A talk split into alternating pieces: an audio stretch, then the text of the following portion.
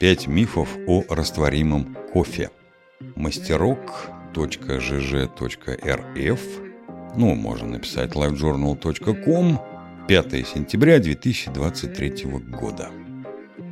Многие люди пьют именно растворимый кофе, в чем нередко себя корят. Бытует мнение, что это суррогатный напиток, который приносит организму вред. Но насколько такое народное мнение является обоснованным и соответствует действительности, людям абсолютно непонятно. В связи с этим стоит рассмотреть несколько наиболее популярных слухов и разобраться, есть ли в них доля правды. Первое. Растворимый кофе не может быть качественным продуктом. Качество продукции определяется не ее видом и категорией, а скорее добросовестностью производителя. Поэтому и кофе в растворимом виде не является исключением. Всегда есть риск приобретения хорошего и плохого товара.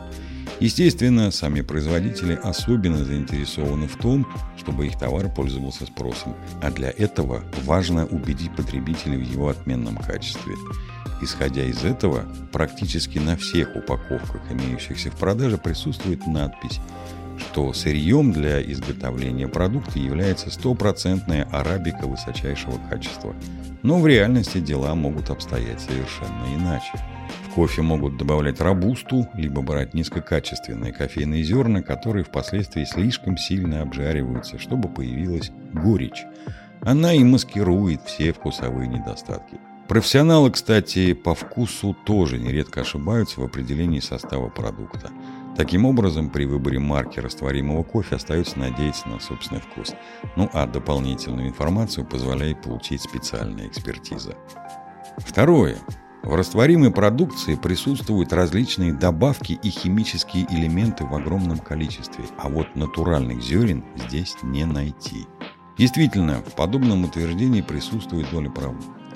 Основой растворимого продукта выступают настоящие зерна. Они проходят специальную обработку, обжарку, измельчение, промывку горячей водой и превращение их в порошок либо гранулы, а в некоторых случаях частицы, имеющие сложную форму.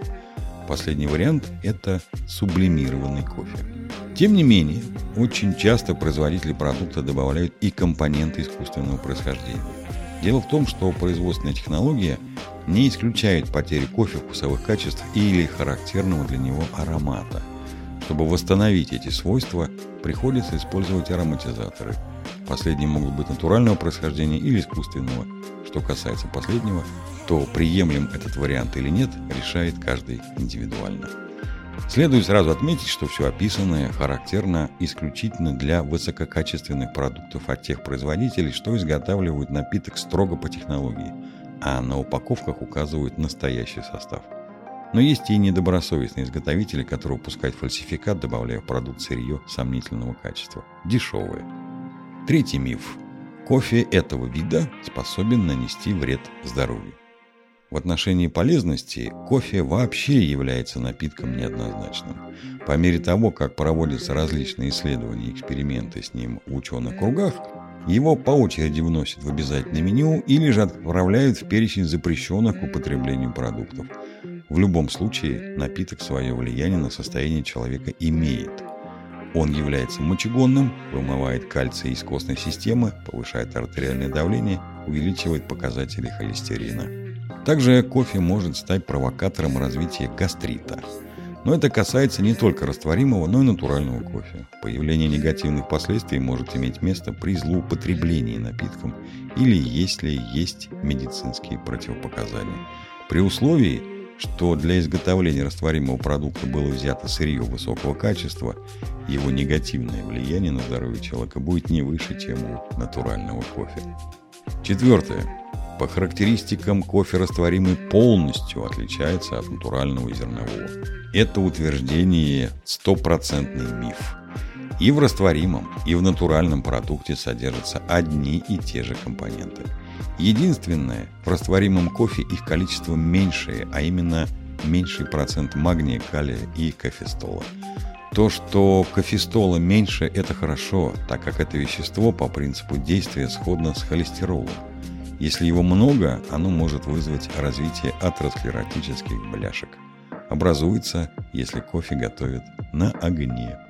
Если брать средние показатели, то количество кофеина в молотом, сублимированном и гранулированном кофе приблизительно одинаковое. Если в каком-то образце кофеина содержится меньше, значит либо не очень хорошее качество сырья, либо нарушена технология во время изготовления продукции. Но если для основной массы этот показатель является минусом, то для ряда потребителей он будет неоспоримым плюсом.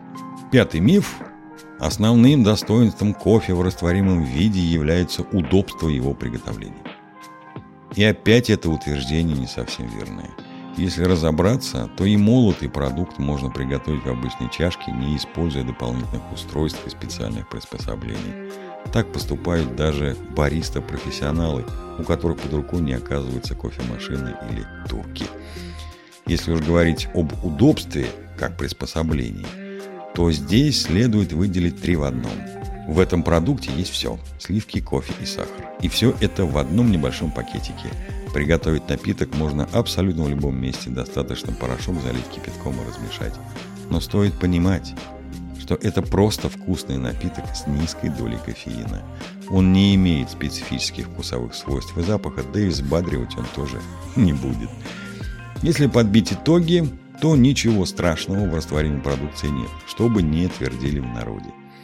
Естественно, в некотором смысле он несколько проигрывает на то продукту в зернах или уже в молотом виде, но отлично справляется с главной своей целью – порадовать непревзойденным удивительным ароматом и взбодрить.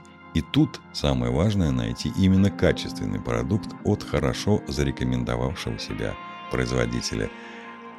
Будьте здоровы! И всем вам приятного аппетита!